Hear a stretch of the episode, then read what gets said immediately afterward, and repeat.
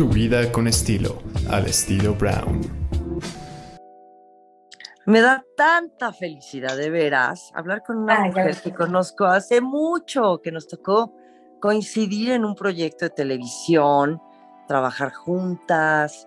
Y, bueno, es una mujer que, que realmente creo que se ha definido muy bien en un camino muy sólido, importante de bienestar, de superarnos como, como personas, como mujeres, con toda esta filosofía a partir de su vida, de, ella como madre, como mujer, como emprendedora, pero también como conductora. Una mujer verdaderamente admirable y amiga queridísima. Está conmigo Claudia Lizaldi. Clau, ¿cómo estás? Ah, Mariana, pues a ver, después de esa presentación con el corazón feliz y contento, te lo decía, wow, de que, de, que podamos platicar me, me emociona mucho. Gracias por invitarme. Gracias, Reina. Oye, bueno, Claudia Lizaldi, ¿de dónde viene Claudia Lizaldi? Porque haces muchas cosas y has hecho muchas cosas en tu vida. Y yo quiero que nos cuentes en qué momento decidiste o cómo fue que decides hacer, dedicar tu camino también un poquito al tema pues, de la actuación o de la conducción de programas, o sea, meterte a medios de comunicación, porque me imagino que antes de eso pues estabas haciendo otras cosas que tal vez no eran, no, no era esta línea. Bueno, antes de eso estaba estudiando. Mi primer trabajo, en más o menos un poco, digamos, en este medio, me lo conseguí yo a los 10 años modelando, que me fui de pinta en la escuela.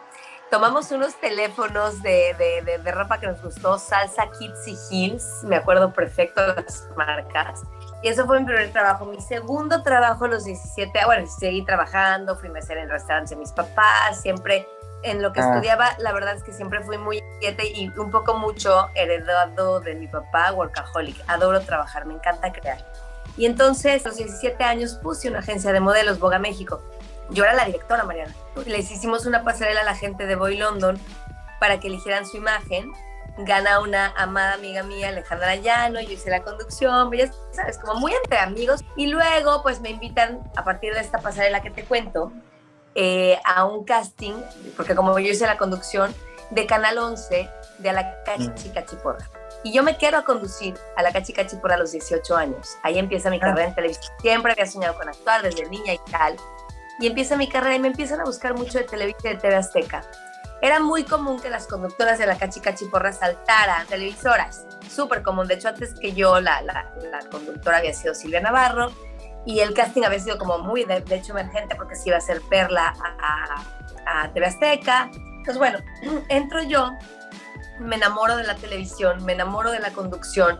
Y además, pues tú trabajaste en Canal 11. Trabajar en Canal 11 te, te, da una, un sentido de responsabilidad con lo que comunicas muy, muy hermoso. Sobre todo te estoy hablando de 1998. Bueno, termino aceptando la invitación de Televisa, me voy a Televisa, me invitan al CEA, entro al CEA, empiezo a ser mujer caso de la vida real, me toca una muy fuerte, hija de una prostituta.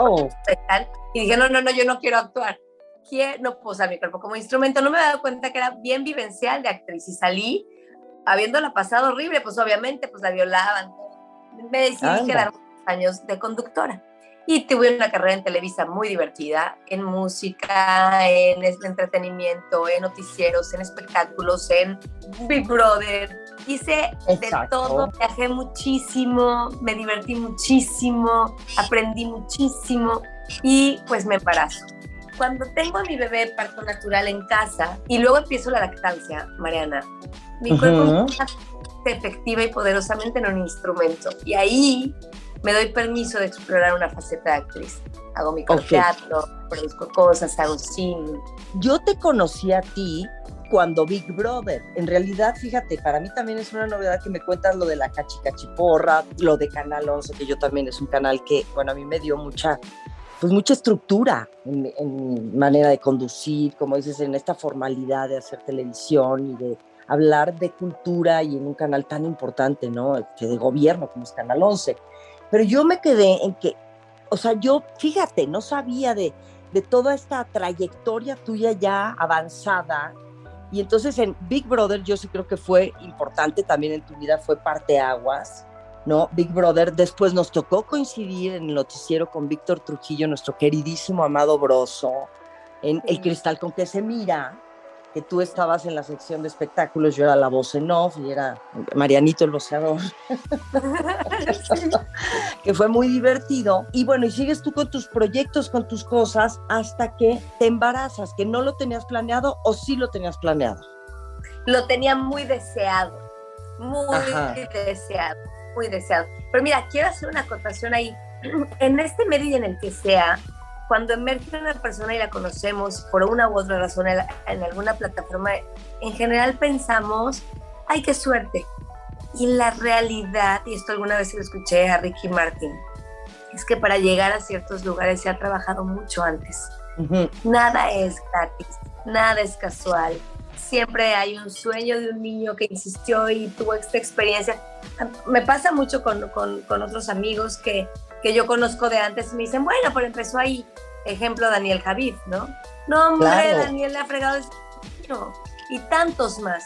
La realidad es que, digo, sobre todo en un medio como este y sobre todo en los momentos que nos toca a nosotros, María, hoy está más diversificado y hay más ventanas y por lo tanto sí hay más oportunidades. Cuando nosotros empezamos era tener el puesto y había 100 a los que les habían dicho que no para que lo tuvieras tú. Y tú a veces eras parte de 100 a los que les decían que no porque había otro que se lo había quedado. O 500 otros. Sí, pero que además qué importante lo que estás diciendo, porque hay ciertas tendencias o líneas que son muy fuertes en la televisión, que yo también soy anti eso y lo digo sin ningún empacho de nada y siempre lo he dicho, a mí el tema del chisme no es lo mío. Entonces, cuando no estás en, esta, en este perfil, ¿no? De conducir y tal, pues es mucho más difícil, ¿no? Porque te consolidas de una manera en donde dices, ¿por dónde voy? ¿Cuáles son mis intereses? Y el trabajo, el camino, digo, no es que no es que uno ni, ni esté bien ni esté mal, simplemente yo creo que el chisme en este país vende mucho y hay mucha gente que llega a la televisión y que se posiciona en un segundo por hablar de chismes. Y la gente que no hemos, hemos entrado en esa línea nos ha sido un poco más complicado. Fíjate que yo, bueno, hasta en la oreja me tocó estar, que fue de mis, me pagaban increíble, me consentían muchísimo, me apoyaron durísimo para muchas cosas y me reía con Pepillo el bueno no era mi, pero para nada mi tema, porque cuando tú dices espectáculos con Víctor Trujillo, yo hablaba de espectáculos como la danza. Y bueno, tuve oportunidades de conocer a gente maravillosa, de ahí mi compadrazgo con Jorge Marín, porque pues nos hicimos hermanos, o sea, es distinta la cultura y los espectáculos como se abordaban ahí, pero cuando estoy en la oreja, pues me divertí mucho. ¿Qué pasó? Que cuando me contratan, primero pensé que era una cámara escondida, que era una broma, porque todo el mundo me conocía como, además tenía fama de buena buena, que ni soy, porque luego la gente me dice, no eres tan buena, pues no, soy un ser humano. claro. ¿Cómo no vas a dejar que te robemos? No, no voy a dejar que me roben. no. Cuando entré a la oreja, yo decía, pero yo voy a hablar bien de todo el mundo, no importa. Y me decía, no, no, habla bien. Y yo estuve un año hablando bien de todo el mundo. Todo el mundo decía, ay, que te den mi nota a ti, que te den mi, mi nota a ti. todo, todo, puedes llevar tu esencia y cualquier micrófono lo puedes ocupar para sumar. Son, son etapas que, que, que, les puedes sacar el mejor provecho. Yo amo la carrera que tengo, te contaba cómo llegué a la actuación y luego eso fue paralelo, emergió Mamá Natural y luego paralelo obviamente mi maternidad y yo elegí mucho mi maternidad, yo me retiré mucho del medio. Oh, qué bien, y bueno, y Mamá Natural, ¿no? Es esta, es esta plataforma que además es un portal que ya tienes desde hace muchos años, desde el 2012, a partir de tu experiencia de ser madre, dijiste, ¿cómo voy a utilizar esta esta maravilla, ¿no? Yo no soy mamá, tú lo sabes, entonces ahora sí que no lo sé, no lo conozco, pero tú dijiste, somos muchas mujeres jóvenes que somos mamás y que podría volverse una carga en tu vida y que podría volverse hasta problemático. ¿Por qué? Porque las mujeres tenemos que salir a trabajar, tenemos que ser pareja, tenemos que ser amas de casa, tenemos que ser buenas amantes, pero además tenemos que producir y educar a dos niños, y que sean felices y que, como dices, mi vida es para ellos. Y son muchas responsabilidades, de verdad. Yo lo veo y digo, mis respetos para todas las mujeres que son madres. Conozco un grupo también grande de mujeres que no somos madres hoy en día, te lo digo en serio. A mí en algún momento, pues mis tres hermanas mamás, mis íntimas amigas mamás, yo, yo me sentía extrañísima, ¿sabes? Yo me sentía y decía, yo no encajo en esta sociedad, punto. Yo no sabes cómo te felicito a ti, Mariana, y a las mujeres que toman en conciencia la decisión de no ser mamás, porque ser mamá no es para todas las mujeres, es una chinga que requiere una de una entrega que no todo el mundo tendría por qué dar y no tiene nada que ver con el egoísmo. De verdad tienes que saber si quieres o no quieres. Y si no quieres por cumplir cánones o estándares de la sociedad, yo te suplico que no lo hagas. No lo hagas. No necesitamos más niños malcriados porque no está la mamá, porque todo el tiempo se está quejando, porque, porque aunque esté en presencia física, no está. Y es muy doloroso para estos seres humanos, por supuesto, imagínate tú. Y termina siendo doloroso y pesado para la sociedad. Claro. Y esto no lo merece nadie, nadie. Lo que, lo, que merece la sociedad son seres muy bien amados, muy bien llevados. y, bebés deseados, hijos deseados, claro. Esa es la verdad. Esa es la verdad. porque sabemos que también hay, sí, o sea, más allá de malcriados, son hijos no deseados. Que dices, bueno, pues ya me embaracé. Y, y, bueno, y ahí yo te preguntaría, ¿qué opinas del aborto? O sea, yo, sé que es un tema complejo. Es muy complejo porque luego gente cree que soy súper feminista y luego digo, ay, para los estándares del feminismo, pues no soy feminista porque no, no sé, cosas que no comparto. No digo que una mujer que aborte debe ir a la cárcel. No, hay casos de mujeres que han abortado que están en la cárcel con abortos espontáneos porque familia los denunció, las denunció. Es una locura. Debería de haber jueces especializados en el tema que te ayudaran en un proceso para decidir un aborto y en un tiempo récord además, porque, pues porque el aborto no se decide a los cinco meses. Claro. Y, y, un ser humano para mí, Claudia Lizaldi, loca, mamá natural, no me crean, para mí un ser humano empieza su vida desde la concepción. Para mí la magia empieza ese óvulo y ese esperma hicieron su danza, hicieron su magia y ya hay una vida ahí gestándose, aunque sea de este tamaño. Pero esa soy yo, ¿eh? Por supuesto, yo creo que es una cosa súper personal, es muy de uno, es algo que, está en ti decidir. Y, y, yo estoy en favor ¿eh? de que también sucedan eh, el aborto, que haya mujeres que, pues, que no tienen hijos tal vez planeados por casos de violación, de abuso, que sucede muchísimo en este país, como lo estamos diciendo, y que, que existe esta posibilidad. Por eso, por eso, bueno, pues también todo lo que está sucediendo en México, porque, porque hay tantos casos de abuso, Claudia. Sí, creo que es para personas especializadas en los temas de derechos humanos, en, en, temas donde uno solo como sociedad, no esto no lo opino como Claudia, la conductora, la actriz, lo opino como mujer, como mamá, y no es, y no realmente me atañe, pero sí es una decisión demasiado personal la del aborto, pero, pero antes que abortar, creo que debe de haber la decisión de ser o no mamá y la precaución. Yo te comparto mi historia con mi novio. Cuando yo empecé a andar con Raúl, él tres hijos, yo dos hijos, él 45 años, o 43. Eh, bueno, yo 42, pero ya había cumplido los 43. Dije, mi amor, obviamente ya no vamos a tener más hijos. Y a este ritmo nos vamos a embarazar yo ya no estoy en esta posición de me voy a cuidar, me voy a operar. Yo tuve dos hijos en mi casa por parto natural. O sea, yo hice mi chamba y que no te corres, o sea, no es, tu tema, lo entiendo, no, no eras mi esposo, ni eres su papá. Pero estoy poniendo mi caso en la mesa. Tú ya tienes tres hijos con dos mujeres distintas. Creo que lo más sabio, lo más humano, yo no voy a estar con nadie más, es que tú te hagas la vasectomía. Mis respetos, dijo totalmente, si llevábamos tres meses de novio y fue y se hizo la vasectomía. Y ese es el método anticonceptivo que nosotros decidimos. Tengo unos amigos que están casados, tienen siete años de casados y ya decidieron que de veras, de veras no van a ser papás y él se está haciendo la vasectomía. Un hombre puede embarazar a tres mujeres en este mismo año. Entonces, ¿dónde debería estar realmente el tema de los métodos anticonceptivos? Pregunto yo. En el hombre, señores, en el hombre. En el hombre. Claro, de acuerdo. Por supuesto, y, qué bueno que dices esto, porque es cierto, un hombre puede embarazar a mujeres todo el tiempo, la mujer no. Entonces, ahí cambia completamente esta percepción. Qué bien que lo has dicho, de la manera que lo has dicho. Los hombres son los que tendrían que tener la iniciativa de hacerse la vasectomía o buscar métodos anticonceptivos y no que quede en manos de la mujer. Claro, la mujer es la que se embaraza, el hombre es el que suelta la semilla. ¿No? El esperma y es el que, el que hace que la mujer se embarace. Entonces, por lo mismo que exista esta conciencia y responsabilidad más en el hombre que en la mujer. Sí lo creo, sí lo creo, lo digo no Muy bien. mujeres, pobres nosotras, hombres, no, es conciencia, es sentido común. Yo también esta discusión de hombres contra mujeres es tan infantil, de verdad, es tan de veras, hay que madurar. O sea, nos necesitamos, aunque no te gusten los hombres. Somos un, somos un equipo extraordinario, los hombres ven cosas que nosotras no y viceversa. Por supuesto. A alturas del partido no estemos haciendo equipo. Claro, y bueno, retomando un poquito acerca de lo de mamá natural, háblanos un poquito de mamá natural porque tenemos mucho que platicar y quiero que me cuentes también de todo lo que estás haciendo ahorita con la moda y accesorios sustentables en Mérida, que es Trunk Show. Pero bueno, nada más para terminar y para la gente que escucha, Mamá Natural es esta plataforma en donde hablas justamente de cómo se siente estar embarazada, qué significa ser madre, cómo criar a los hijos, la paternidad responsable y demás, ¿verdad? Sí, y me encanta que lo preguntes porque hemos estado reinventando mucho Mamá Natural. Y estamos a nada de presentarles a Laya.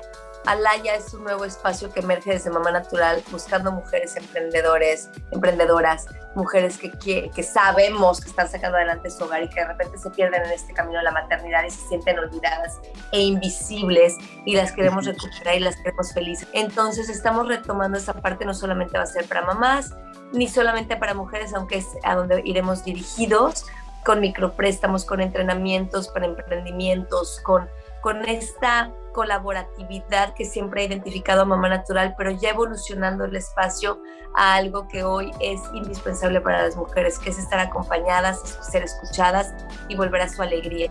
Las mujeres somos fuentes de alegría, de vida, de canto, de risa, de felicidad y estamos muy estresadas y estamos muy enojadas como colectivo y necesitamos retomar nuestra alegría, nuestra felicidad y estamos construyendo este espacio, ya te lo contaré con tiempo, amiga, y me va a encantar invitarte a formar parte de una y otra manera de este espacio, porque como repito, no es solo para mamás, tú estás creando vida, Mariana, desde muchas otras trincheras.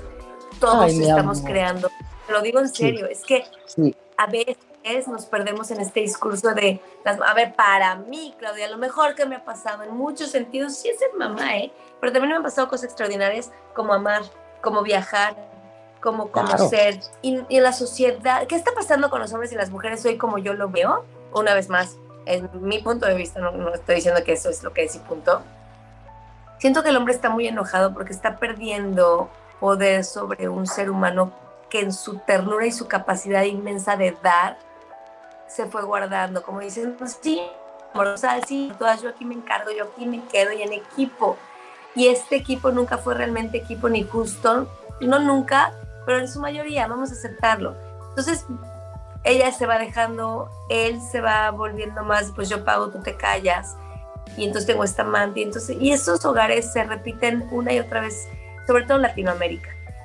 Y la mujer se cansó de esta historia, y se cansó de escuchar a la tía en esa historia, y se cansó de escuchar a la mamá en esa historia, y se cansó, se cansó, y sí se enojó, sí se enojó, y se volteó para el otro lado, y el péndulo se fue hacia el otro extremo. Y, nos estamos reinventando un nuevo idioma que hoy se está creando, porque es otro idioma que nadie habla. Y cuando los hombres, incluyendo al presidente, que no es ni cerca feminista, por su edad, por su entrenamiento mental, por sus condiciones de vida, tienen que empezar con empatía que casi nace desde la tolerancia, que es un poco hasta poco digna, o sea, te tolero, ay, o sea, qué lindo, pero, o sea, espérame. ¿Por qué me tienes que tolerar, no? O sea, ¿por qué la postura? Entonces ya es hasta negativa, ¿no? ay, las toleramos que quieran trabajar chaparritas, ay, ay, pero pues la verdad ese lugar está en los trastes y en la casa, espérame, o sea, yo te había tomado este espacio con mucho amor, papacito, pero pues, pero pues no, no salió no me gustó, no salió y el discurso se está repitiendo hoy. No quiero ser esa, quiero ser la mujer que sale, trabaja, tiene hijos y es apoyada. Quiero ser otro tipo de historia y la estoy contando al ritmo que voy caminando y me está costando y hay estrés en esa historia. Yo saco adelante a mi familia sola y ¿qué crees? Pues también me estreso como tú te estresabas a la casa, llegabas con todas tus presiones, pues esas mismas presiones las tengo yo hoy. ¿Cómo nos vamos a relacionar desde ese lugar nuevo? Y ese idioma se está inventando y obviamente no justifico, entiendo, empatizo que el hombre esté tan enojado. Pero mientras más rápido el hombre evolucione a, ok, ¿cómo te ayudo? Más rápido. Yo como le decía a mi novio, mi amor, consiénteme y te va a encantar el resultado te voy a decir una cosa, estamos, los tiempos cambian y, tenemos la obligación como individuos en estos momentos de vida de adaptarnos a los cambios, punto. Eso es, habla de evolución, habla de, conciencia, habla de superarnos, ¿no? Porque no, el superarte nada más tiene que ver con un empleo, ni tiene que ver con que te cases, sino superarte como individuo, ¿sabes? Que eres un ser que puedes habitar estos tiempos, la vida que se vive en el mundo porque no estamos hablando de México, estamos hablando de los países latinoamericanos en donde creo que el machismo y toda esta discriminación femenina se da mucho más. Claro que si pensamos en los países árabes, bueno, por favor, ¿no? O sea, yo creo que, digo, no hay ni comparación en lo que se vive en México. Entonces, yo creo que los tiempos están cambiando y nuestra obligación como seres que vivimos hoy aquí en este planeta es adaptarnos, nos guste o no nos guste y no simplemente tener un criterio más amplio y sabes qué, aceptar y vivir en libertad. Cada quien tiene derecho a vivir su vida como lo elige, pero no por eso tienes ni que abusar de los demás o de las demás, ni tienes por qué castigar, seguir castigando a la mujer porque la mujer o sea, en el sentido de hasta psicológico lo digo, ¿sabes? Ya si nos vamos a temas físicos, bueno, pues olvídate, ¿no? Que sigan existiendo estas aberraciones tan, tan fuera de, de, los tiempos que vivimos, tan fascinantes. A mí me da mucho coraje sentarme en mesas y de repente escuchar estos temas, ¿no? De que es que se volvió gay, pero no nada más, ¿sabes? La homofobia también está muy gruesa, Claudia. O sea, todo el tema de la diversidad sexual, la gente tiene que entender que los tiempos cambian y que ya no estamos en la época de nuestros abuelitos. Estamos en el siglo en la época de los, los grandes pensadores tenían una mujer y un amante, un chiquillo. A ver, esto no es nuevo. O sea, tampoco nos vamos a poner de que es que la homosexualidad de estos tiempos, perdón, es lo más común en la historia de la humanidad. El punto, uno de los puntos de gran, gran placer del hombre está en el ano y el punto de gran placer de la mujer está en el clítoris. Está totalmente fuera del área de reproducción el cuerpo está hecho para sentir placer, tenemos que madurar el discurso, porque de verdad, lo que siento, Mariana, es que a veces nos relacionamos desde nuestro niño roto sin, sin sanarnos. Si tú lo dices al principio, si a mí algo me interesa en el mundo es sanarme y, y, ser mi mejor versión, yo, Claudia, la conquista de mi alma, la Claudia mamá, la Claudia empresaria, la Claudia mujer, la Claudia conductora, la Claudia actriz, la Claudia productora, la Claudia loca, me cae muy bien y claro. la cuido y viene a partir de mí. Pero si yo no estoy bien, todas las áreas de mi vida se me desbalancean y, se me desbalancean y se me descomponen y no estoy, no estoy suficientemente conectada, ni suficientemente creativa, ni suficientemente productiva. Entonces, tenemos que empezar por estar bien nosotros. Siempre. ya llegaste a estar bien, ¿eh? Estás bien, entiendes cosas y te vuelves a caer y las vuelves a desentender y dices, no, claro, estoy en estos pensamientos, por eso me están saliendo las cosas así. Y te tienes que reinventar todos los días. De acuerdo, de acuerdo. Oye, Clau, cuéntame de, tu nuevo proyecto, que es Moda y Accesorios Sustentables, que estás en Mérida. Ya hablamos, la próxima le vamos a dar capítulo 2 a esta plática, sin duda. Ah, Pero bueno, ¿por qué promover la sustentabilidad en la vida cotidiana hoy por hoy? Me encanta la pregunta, pero creo que la respuesta, amiga, la tienes tú y los que nos escuchan todos, porque urge. Porque urge porque ya también y en otros temas la manera en la que consumimos es devastadora, es literalmente está devastando la tierra. No podemos seguir consumiendo este ritmo, tenemos que volver al slow fashion, la moda lenta, el fast fashion le da en la torre al mundo, la industria de la moda, del fast fashion, es la segunda industria que más recursos hídricos ocupa en el mundo. Es decir, cómo te vistes, la manera en la que tú te, te, relacionas con la moda tiene un impacto en el planeta que puede después devenir en que tus nietos no tengan aire para respirar, entonces ni agua para beber limpia. Y bueno, ya estamos un poco mucho ahí, tampoco es que es para los próximos 20, 30 años. Hoy estamos sí, muy avanzados. Que ya están ahí, ya no tienen esa agua limpia, ya, o sea, pero muchas en México, no solo India, no se produce tanta ropa. Entonces, yo entiendo el modelo económico eh, que, ha prevalecido hasta ahora, entiendo que cambiarlo va a ser doloroso, costoso, eh, pero tenemos que empezar a hacerlo. Por eso nace Tron Show como un primer paso en esta evolución necesaria. Lo hablábamos ayer con Sara, en su momento te vamos a platicar, te vamos a invitar algo maravilloso que estamos construyendo juntas. Eh, Sara Cuella, eh, Anabel, eh, porque, porque decíamos, es un foro de esperanza, decía Sara, me encantó. Es este, ya no es un foro de protesta. No tenemos que irnos quejando todo el tiempo. Yo he trabajado con Greenpeace, he trabajado ahora con Oceana. Claro que dentro de la, la propuesta, y una propuesta real es tener un espacio físico donde tú vayas y veas la ropa, las cosas para la casa, las cosas. A ver, tenemos muebles de muebles en tránsito que son muebles recuperados. Tenemos bolsas de segunda vuelta, zapatos súper de marca, súper baratos de pre-love. Este, em, tenemos moda sustentable, moda consciente, consumo consciente. Tenemos que tus botes de, de Yucatán Senses divinos, super nice, de vidrio, Mariana, que no vienen en caja, no vienen en plástico, lo compras así y cuando estás acabando tu crema vas y refileas tu crema y refileas tu shampoo y es otra conciencia de consumo. Entonces la tienda, se llama Trunk Show, consumo consciente y es una propuesta para, y la verdad que nos está yendo increíble, porque es una propuesta de meterle más conciencia al impacto que tú tienes en la tierra y no estar diciendo es que el gobierno no hace, es que los empresarios no sé qué, es que espérame, tú como consumidor mandas, porque tú eres el que paga. Entonces tú di qué quieres y te van a hacer caso, la industria te va a adaptar a ti, no tienes tú que adaptarte a la industria, es una manera Por supuesto. Oye, qué padre, mi Clau. Entonces, Trunk Show, ¿en dónde se ubica? En prolongación Pasto Estamos como tres semáforos antes del monumento a la patria, en su momento a la bandera. Este, me encanta. En Mérida. En Mérida, sí, pero ya de estar en línea en unas semanas. Mira, ando con así el teléfono, porque ve todo lo que ya te conté que estamos ahorita creando y tal. La tienda en línea, Alaya, chamba, el foro, mis hijos, mi, etcétera, etcétera, ¿no? Entonces, este, bueno, tengo una boda, me voy a casar y, y bueno, ya sabrás. Y toda la... Oye, tú muy bien, te felicito muchísimo. Gracias por esta plática, de veras me encanta. y este, y veámonos pronto, por favor, hagamos cosas juntas. Que, que volverte a conectar y, a través de Sarita Coya, que la, adoramos. Entonces, bueno, unámonos las mujeres a hacer, a seguir haciendo cosas chingonas. Totalmente. Démosle la bienvenida a los hombres. Si quieren meterse en una marcha de mujeres, no nos paten, por favor, porque los necesitamos. De acuerdo, mi amor. ¿Dónde? compártenos redes, compártenos show, redes, todo. Solo quiero decir una última cosa, Mariana. Eh, que el futuro sea de todos, no de las mujeres.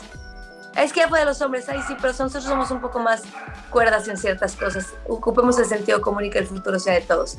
Me encuentran en Claudia Lizaldi, arroba Claudia Lizaldi en todas las redes, menos TikTok porque no la entiendo, pero todas las demás ahí estoy. Y este, y o Mamá Natural, que es la, slash ahora Laya, que está en transición, Trunk Show, arroba trunkshow.meet. Y, y gracias por esta plática. Te quiero mucho, te admiro muchísimo, Mariana. Yo también, mi amor, te quiero mucho y gracias, mi querida Claudia Lizalde. Mi Claudia, gracias. Visiones. Bye, mi vida. Bye.